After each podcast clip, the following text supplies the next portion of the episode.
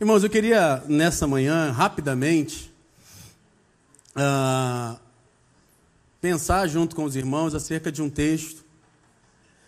Mas antes eu queria trazer um, uma breve reflexão daquilo que Deus tem falado ao meu coração no decorrer dessa semana. Não é a mensagem, mas eu estava lendo o texto de Romanos 14 quando o apóstolo Paulo fala para a igreja e tenta resolver uma questão que estava acontecendo na igreja, né? Haviam algumas pessoas que comiam carne, outras não comiam, se abstiam de carnes, outras que escolhiam dias sagrados e havia divergência em relação a isso. E o apóstolo Paulo vai dizer: acolhei os fracos. Paulo sabia que estava acontecendo ali alguma coisa que poderia trazer prejuízo à comunhão cristã. E no verso de número 8, o apóstolo Paulo vai dizer: Porque se vivemos, vivemos para o Senhor. Se morremos, morremos para o Senhor. Portanto, quer vivamos ou morramos, somos do Senhor.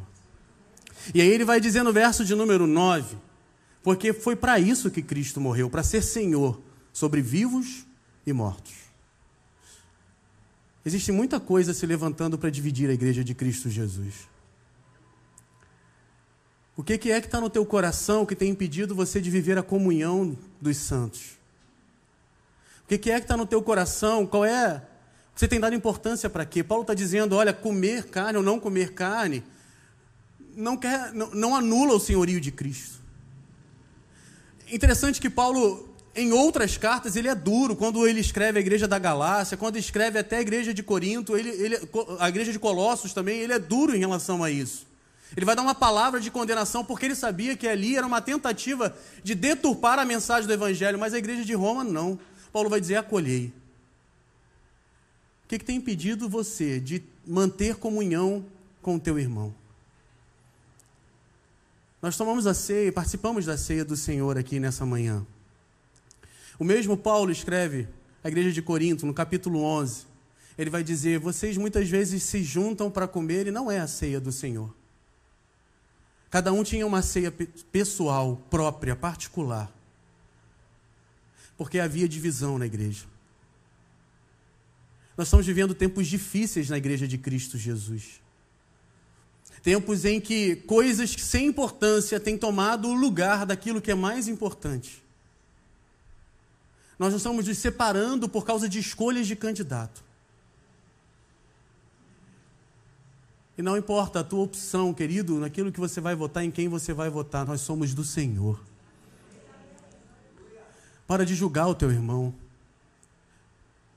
Para de achar que ele. Eu estou falando isso porque no domingo passado eu estava viajando, não estava na igreja, estava de viagem a trabalho. E chegando, era uma viagem longa e, e, e no voo sem sinal. E quando eu cheguei, um irmão que tem chegado na nossa igreja me mandou uma mensagem muito acalorada. Falando que não admite algumas coisas por causa do resultado das eleições. E ele falou: nunca mais piso numa igreja evangélica. E ele começou a escrever isso e começou a falar, e eu olhei aquilo e falei: meu Deus. Presta bem atenção no que eu vou te dizer, meu irmão: Satanás é astuto. Satanás é astuto. Nós não temos um governante nosso, nós temos um Senhor sobre a nossa vida. E é isso que deve nos unir. Portanto, nós somos do Senhor. Amém, queridos? Você pode olhar para a pessoa do teu lado e falar assim: Nós somos do Senhor.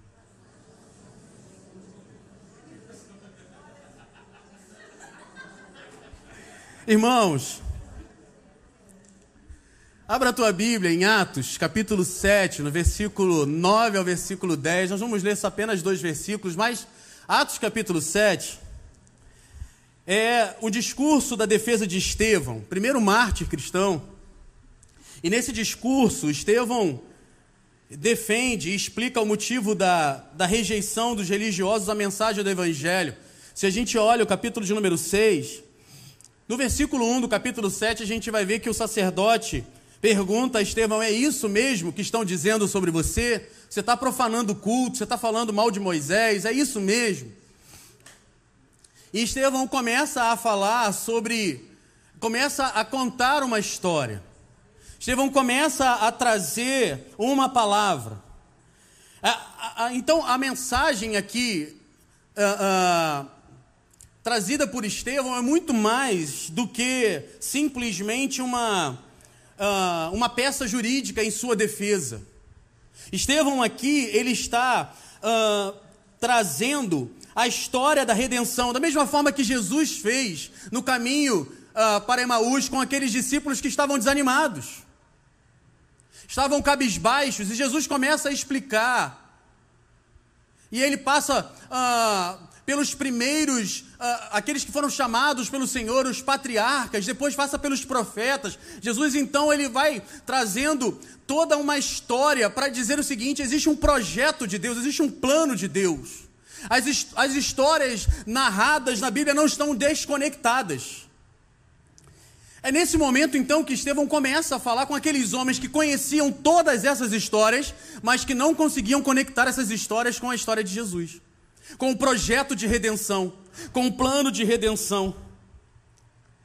Mas eu não vou, uh, nessa manhã, eu me permitam apenas pensar aqui os versículos 9 e o versículo 10 dessa história. Porque é o que Estevão vai uh, começar a falar, ele vai passar por José.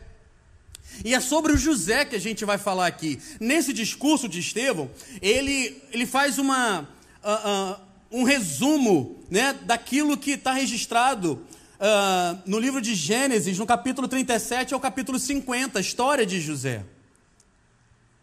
E no versículo 9 e 10, Estevão ele vai falar algo interessante. Diz assim: os patriarcas, invejosos de José, venderam-no para o Egito, mas Deus estava com ele e livrou-o de todas as suas aflições, concedendo-lhes também graça e sabedoria perante Faraó, rei do Egito, que constituiu governador daquela nação e de toda a casa real. Esses dois versos apenas. Nós precisamos aqui olhar, e você conhece a história de José. Tem alguns crentes que a gente fala assim: você conhece a história de José? Aí a pessoa fala assim: ah, aquele da novela? Não, irmão. É José da Bíblia. Aquele do filme, né? Não, não é. É da Bíblia. Se você não conhece a história de José, pega o livro de Gênesis, do capítulo 37 ao 50, leia essa história. É uma história linda sendo narrada ali e é algo fantástico, porque apresenta para nós um projeto de Deus, um plano de Deus, muito maior do que uma história pessoal.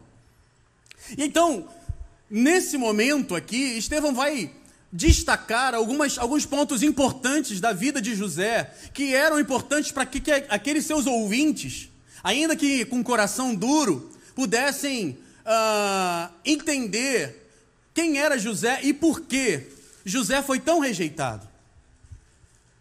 Essa, esse era o objetivo de Estevão ao, ao citar José. Porque José é um tipo de Jesus.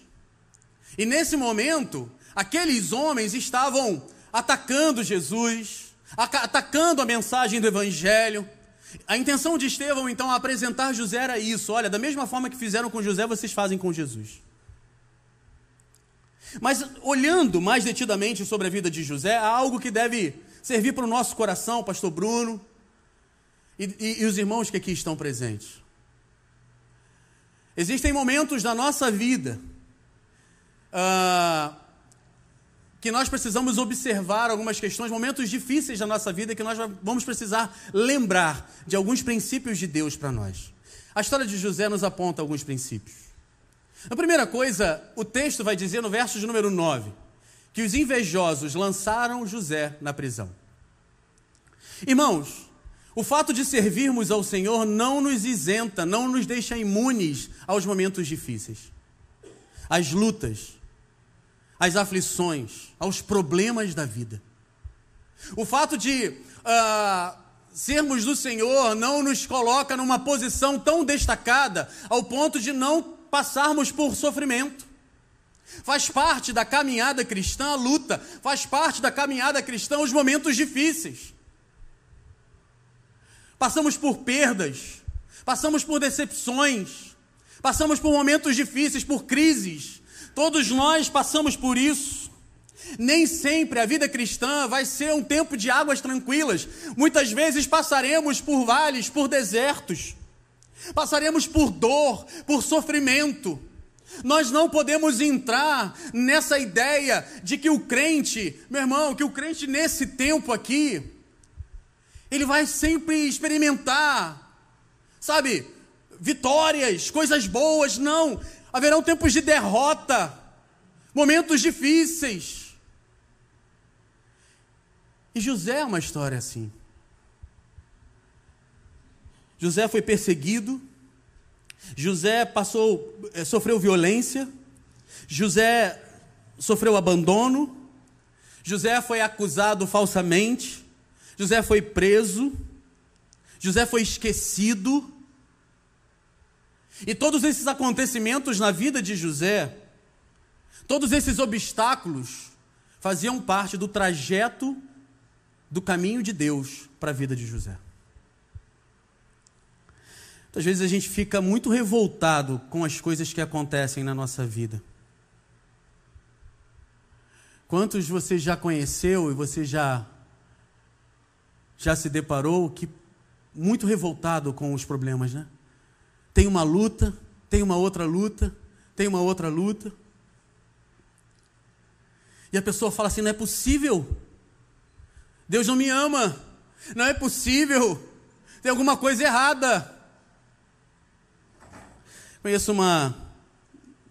Temos uma, uma jovem na nossa igreja que temos acompanhado há algum tempo. Ela chegou na nossa igreja há pelo menos cinco anos atrás. E quando ela chegou, ela estava vindo uh, de uma perda muito importante na sua família. Sua mãe tinha acabado de, de falecer, é, é, acometida por um câncer. Uma morte muito dura. E ela chegou muito triste, e ali ela encontrou abrigo na casa do Senhor. E nós estávamos acompanhando aquela jovem. E ela, com as lutas dela, uma vida de muita dor, de muito sofrimento. E ela tomou a decisão por se batizar, de manifestar publicamente a fé dela. E nós então acompanhamos ela, trabalhamos a palavra de Deus e as suas convicções de fé. E nós então ah, avançamos, a minha igreja entendeu que era aquele momento e, e ela foi batizada. Duas semanas depois do seu batismo, a sua irmã, mais nova que ela, contraiu uma meningite com tuberculose e faleceu do nada.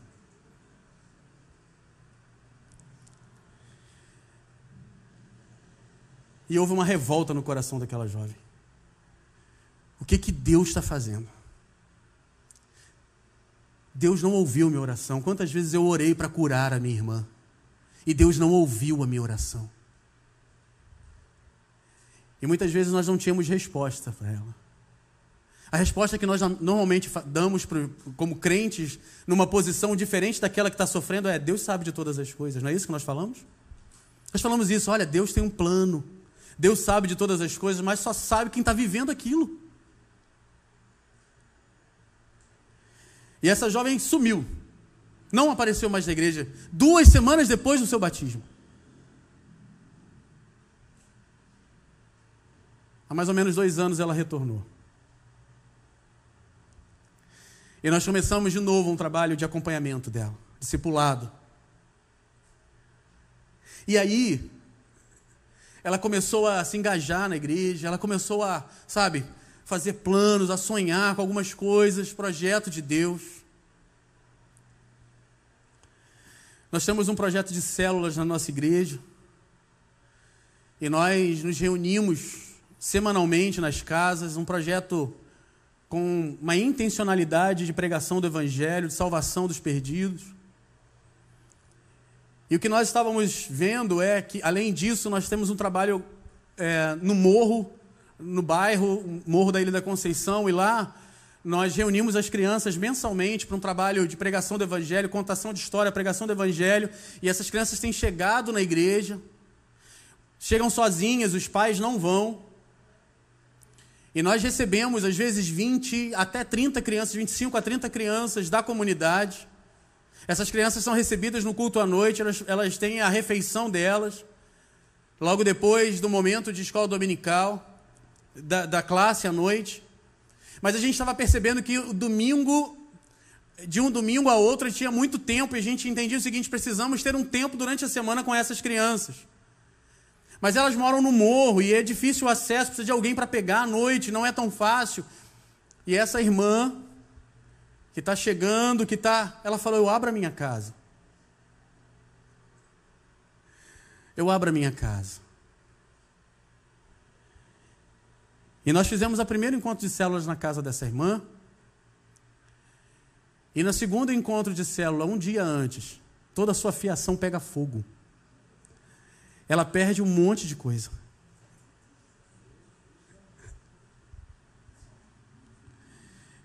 E ela falou assim: Eu desisto. Eu desisto.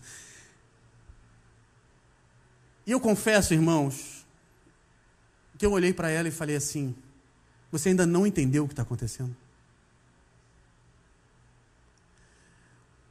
Irmãos, existem pessoas assim em nosso meio. Existem pessoas em nosso meio que passam por momentos difíceis e que vão passar por momentos difíceis. Momentos difíceis fazem parte da vida cristã. Pastor Bruno já passou por alguns momentos difíceis já. Todos nós passamos. Passamos por momentos difíceis na nossa casa, na nossa família, no nosso trabalho, nas nossas finanças. Isso faz parte da caminhada cristã. Mas aqui, no verso de número 9, a história não para aqui. A história diz: os invejosos, os patriarcas invejosos, venderam José para o Egito. E aqui tem um mais, mas Deus estava com ele. Meu irmão, minha irmã, essa afirmativa aparece inúmeras vezes na história de José. O Senhor era com ele. Em diversos momentos, o Senhor era com ele. O Senhor era com ele. Talvez José não soubesse disso. Ele não tivesse entendido isso ainda. Nós não estamos falando de uma visitação temporária, mas nós não estamos falando de um Deus ah, que simplesmente aparece em alguns momentos, não, mas um Deus que se faz presente em todo o tempo na vida do seu servo, nos momentos difíceis e nos momentos bons. Deus está, Deus é, a expressão aqui estava com ele é de ser. Ele é na nossa vida, mesmo nos momentos difíceis. José foi vendido como escravo aos 17 anos. Com 39 anos, portanto, 22 anos depois, José compreende isso com clareza. Quando ele recebe a segunda visita da sua família, ele vai falar algo interessante. Ele vai dizer: Não vos entristeçais, nem vos irriteis contra vós mesmos. Não se sintam culpados. José está dizendo aos seus irmãos: Não se sintam culpados pelos, pelo que vocês fizeram comigo, pela dor que vocês me causaram. Não se sintam culpados, porque para porque para conservação da vida, Deus me enviou adiante de vós. José entende o seguinte: não foi vocês, não, o, o plano não era de vocês, o plano era de Deus. Ele estava comigo, ele me sustentou, ele me guardou nos momentos difíceis, ele nos guarda. Ele está conosco quando estamos esquecidos, quando estamos abandonados, quando somos traídos, Ele está conosco. É algo fantástico saber isso. Eu sei que na dor e na aflição fica mais difícil. Talvez um dia você entenda. Como diz John Piper, por trás de uma face carrancuda, há sempre um sorriso escondido de Deus. Deus cumpre os seus propósitos. Interessante pensar sobre isso, porque logo no verso número 10, Estevão continua falando ele vai dizer: Ele livrou, livrou de todas as suas aflições. A expressão livrou, livrar, é erguer uma pessoa para fora do perigo. E a palavra aflição é angústia. Talvez na, sua, na, tua, na tua versão apareça angústia também. É um estado opressivo, de adversidade física, mental, social, econômica. É pressionar, é afligir. Existem situações na vida do crente que as pessoas olham e falam assim: caramba, agora não aguenta mais. Mas essa ele não vai suportar. Ele vai chutar o balde. Ele não vai aguentar. E aí você olha a vida de alguns irmãos nossos e você vê tanta dor, tanto sofrimento, tanta. Irmão está lá servindo ao Senhor. Irmão está lá trabalhando na obra. Eu participei de um encontro, uh, encontro de corais. Irmãos, é, a minha filha falou, pai, eu quero ir no encontro de coral. É, eu falei, vamos lá. Era uma orquestra e um coral. E tinha um coral esse coral tinha 104 anos. Logicamente que não tinha nenhum fundador ali. Não, não. Não estavam. Mas tinha um maestro. O maestro tinha 96 anos. Há 50 anos ele era regente do coral. Enquanto aquele coral cantava, eu fiquei pensando, olhando para aquele maestro, fiquei pensando assim: o que que esse homem já passou à frente desse coral? Servindo ao Senhor nesse lugar onde Deus o colocou, onde ele encontrou o seu lugar. 50 anos servindo ao Senhor, com 96 anos já podia dizer assim: olha, vou deixar para outro, né? Mas ele entendia o seu lugar ali, irmãos. Tem gente que não aguenta ficar um ano trabalhando na casa do Senhor. Já se aborrece, já quer ir embora, não quer mais saber de nada. O texto vai dizer que o Senhor livrou José, tirou José de uma situação de perigo. Imagina José na prisão. Sai o copeiro, sai o padeiro, ó, lembra de mim, tá, beleza. E o tempo vai passando José lá. Mas certamente José deitava e dormia, acordava, deitava, dormia, acordava. Porque o Senhor estava tirando, mesmo no momento de angústia, mesmo no momento de aflição, o Senhor colocou num lugar diferente. Se você olhar o texto de Gênesis, no capítulo de número 40, no verso número 7, José olha para esses homens, né, o copeiro e o padeiro, eles estão ali preocupados, tiveram um sonho perturbador. José olha assim: por que vocês estão preocupados? Estavam presos. E José fala: você está aflito assim? A prisão por si só já era suficiente para estar assim, preocupado. E José então consola aqueles homens. Eles estão assim, ah, transtornados por causa de um sonho, mas a situação era uma situação já de, de angústia. Quem é que fala assim, estando preso injustamente, irmãos? No capítulo 50, no verso 20, 15 até o verso número 21, a gente vai ver que José perdoa os seus irmãos e consola os seus irmãos depois da morte do seu pai. Irmãos, existem coisas que acontecem. Eu converso muito com a minha filha sobre a realidade da igreja perseguida. E a minha filha às vezes pergunta assim: pai, como é que eles conseguem isso? Eu falei: minha filha, é o Senhor. É Deus que os faz triunfar, mesmo em meio à perseguição. Ninguém em sã consciência vai para um lugar. Recentemente nós vimos uh, dois irmãos queridos, amigos queridos, Lucas e Neymar, indo para um lugar uh, de extrema perseguição.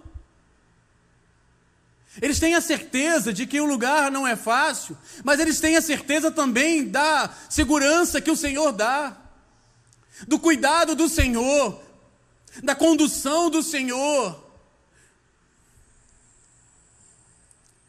Nos momentos difíceis, o Senhor está conosco e Ele nos livra, e Ele nos tira da aflição.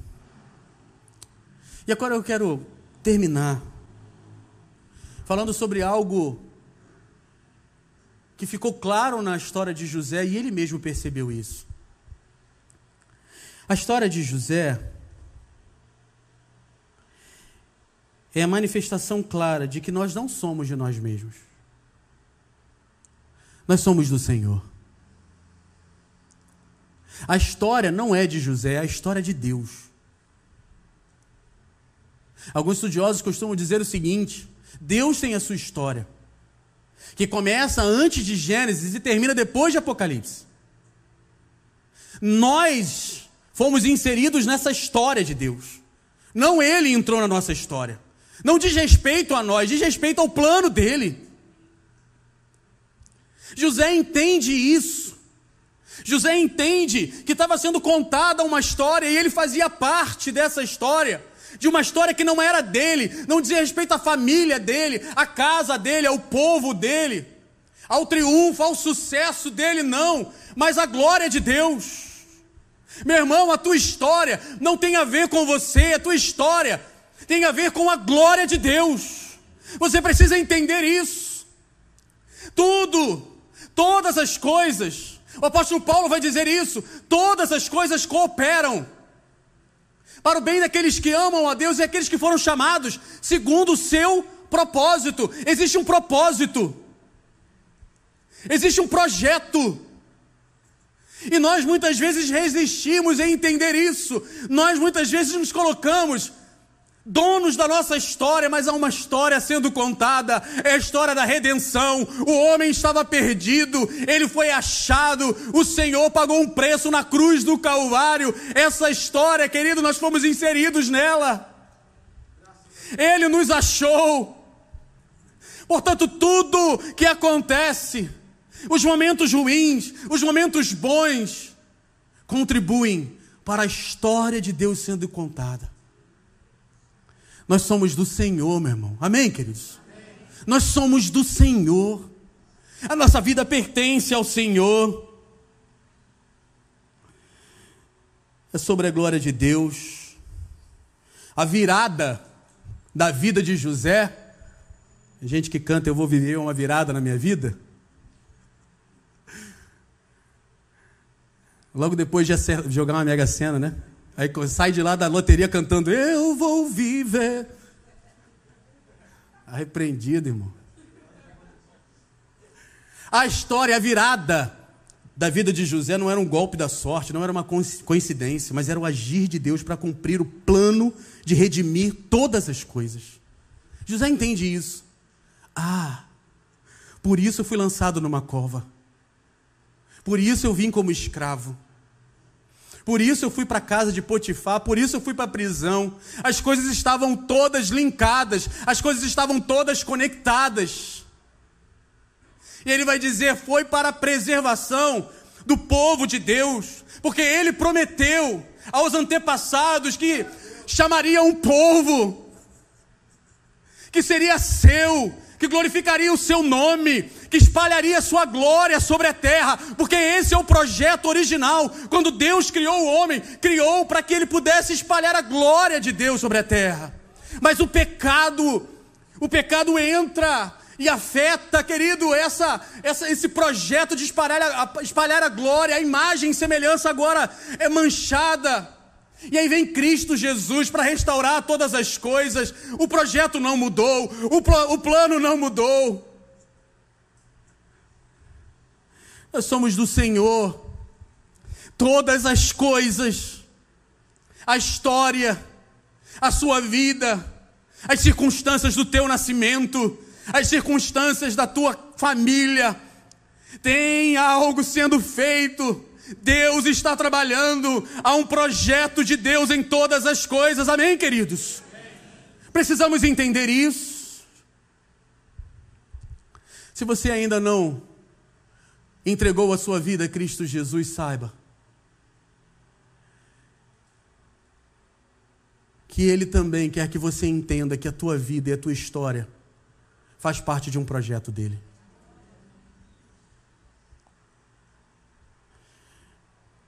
Nós estamos estudando na igreja doutrina da mordomia. E nós começamos falando sobre quem nós somos e de quem nós somos. Nós somos do Senhor, porque Ele nos criou. Amém, queridos? Ele nos criou. Criou, pois, Deus o homem, a sua imagem e semelhança. Nós somos do Senhor porque Ele nos preserva. O apóstolo Paulo vai dizer isso. Porque dele nos movemos, nele andamos, é Ele que nos sustenta. Então Deus é o nosso dono por direito de criação e por direito de preservação. Mas o pecado, ele nos afastou de Deus. Normalmente, quando nós falamos sobre isso, nós contamos uma história de um menino que, junto com seu pai, construiu um barquinho. E fez um barquinho com muito carinho, com muito cuidado, levou esse barquinho para o rio. E brincando com esse barquinho no rio, a correnteza leva esse barquinho para longe. E aquele menino vai para casa. E no trajeto da sua casa, ele passa em frente a uma loja e ele vê o barquinho lá, na vitrine. E ele entra e fala com o dono assim: Olha, esse barquinho é meu, foi eu que fiz. E o dono da loja fala: Não, não. Ele veio até mim. Não, mas foi eu que fiz, foi eu que construí. Ele falou: Não. E ele então vai para casa e fala com o pai dele: Pai, eu achei o barquinho. Ele está lá na loja, mas o moço não quis dar. E aí o pai dá dinheiro, aí ele fala assim: então vai lá e compra. E aí ele vai lá e compra. E na volta para casa ele pega aquele barquinho na mão e fala assim: agora você é meu duas vezes, porque eu te criei, porque eu te comprei. Aqueles que foram achados pelo Senhor, entregaram a sua vida a Cristo Jesus, são do Senhor duas vezes, porque Ele criou e porque Ele comprou. Mas se você não entregou a sua vida a Cristo Jesus ainda, saiba que um preço alto foi pago pela tua vida. A tua história de vida, e não importa quantos anos você tem. Pastor, você não sabe o que eu passei? Não sei mesmo. Mas há uma coisa eu sei. Deus está escrevendo a história dele através de todas as circunstâncias da tua vida. Em todas as coisas, meu irmão, o Senhor está estabelecendo os seus propósitos, os seus projetos. Em todas as coisas. É sobre a glória de Deus. É sobre o projeto de Deus. A história de José nos conta isso. A história de outros homens na Bíblia nos contam isso. Muitos conseguiram perceber, e a narrativa bíblica fala sobre isso. Todas as histórias estão conectadas numa só história da redenção do homem. Que Deus abençoe a tua vida. Que você entenda que você que é servo do Senhor, que agora a tua vida não diz respeito ao teu projeto pessoal, mas ao projeto de Deus. E se você ainda não entregou a sua vida a Cristo Jesus, saiba que há um projeto de Deus para a tua vida e você precisa compreender que vai muito além dos porquês que existem na sua mente. Deus está escrevendo a sua história. Feche seus olhos. Vamos orar.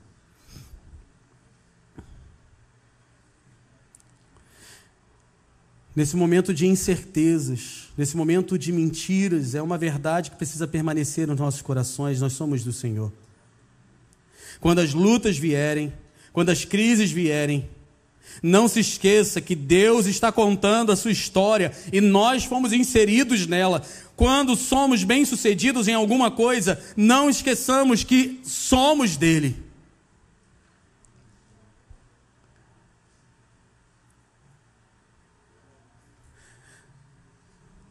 Se você nessa manhã chegou aqui achando que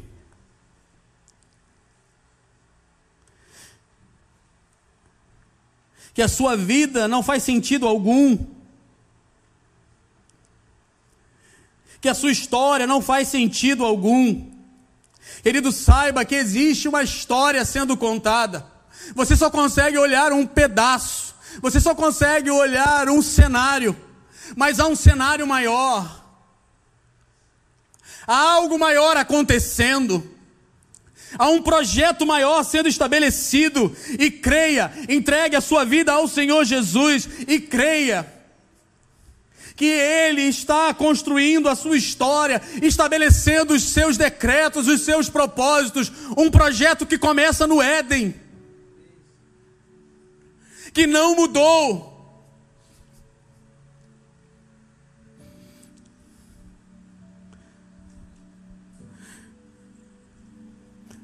Coloca a tua vida diante do altar do Senhor, querido. Começa a pensar na tua vida. Quais são as marcas que você tem no teu coração? Quais são as mágoas que você tem no teu coração? Tem gente que até fica um pouco chateado com Deus pelas circunstâncias da vida.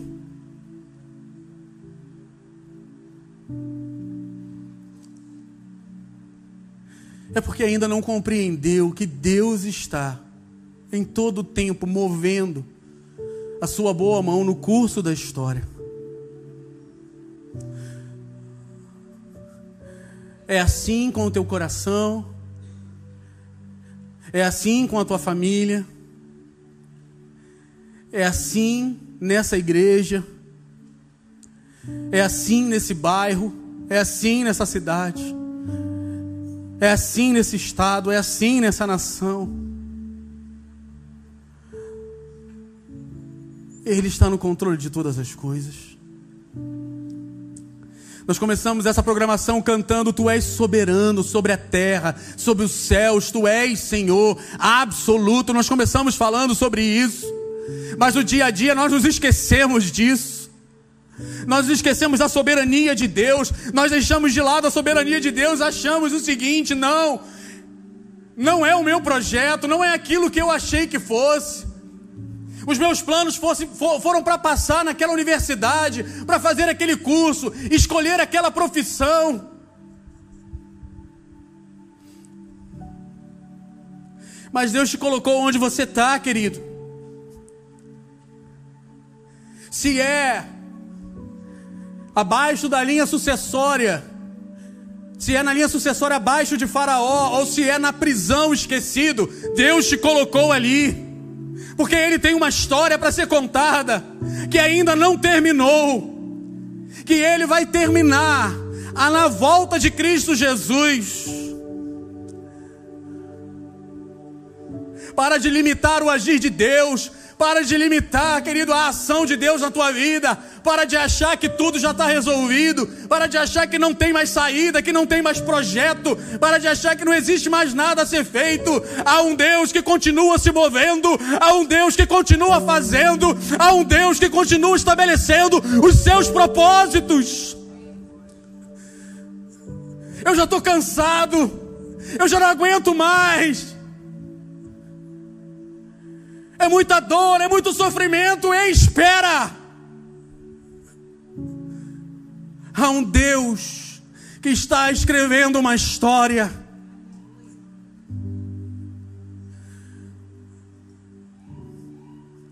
Não sei quais são as suas marcas, não sei como está o teu coração, mas não é momento, querido, de você achar que Deus esqueceu. Há um Deus fazendo algo de extraordinário. Talvez você ainda não consiga ver. Mas Ele está fazendo.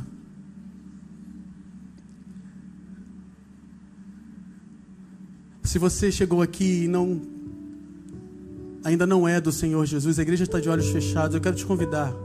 Se você quer entregar a tua vida a Cristo Jesus nessa manhã, quero te convidar a ficar de pé e dizer: Agora eu estou entendendo que Deus está contando uma história. Se você nessa manhã quer dizer: Eu quero me render ao dono dessa história, eu quero entregar a minha vida a Cristo Jesus. Se você quiser fazer isso, coloque-se de pé, eu quero orar por você.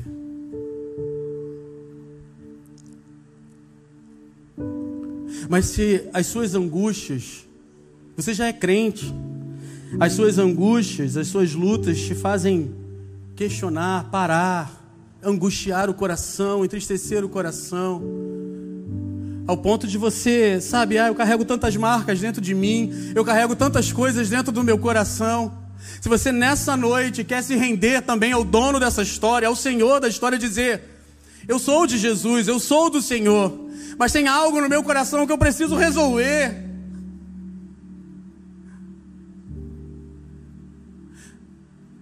Se você quer dizer, eu quero deixar com que Ele me apresente essa história, que eu acho que era a história da minha vida, dos meus sofrimentos, mas é a história dele. Se você quer firmar a tua aliança com Ele, firmar o teu compromisso com o Senhor Jesus, reafirmar aquilo que você fez no passado, coloque-se de pé também, nós vamos orar. Aleluia, louvado seja o nome do Senhor. Louvado seja o nome do Senhor. A tua história não acabou. A história do Senhor na tua vida não acabou. Louvado seja o nome do Senhor, aleluia. Mas alguém que quer dizer assim, eu sei, não foi fácil até aqui, mas eu reconheço que é a história de Deus e Ele ainda vai cumprir os seus propósitos. Louvado seja o nome do Senhor, aleluia, aleluia. Você que Você que ainda não conhece o Senhor Jesus, você ainda tem tempo de fazer isso. Eu não vou chamar você a vir aqui na frente.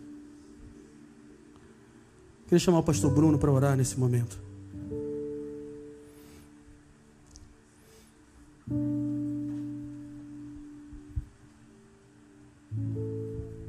Vamos orar, amados.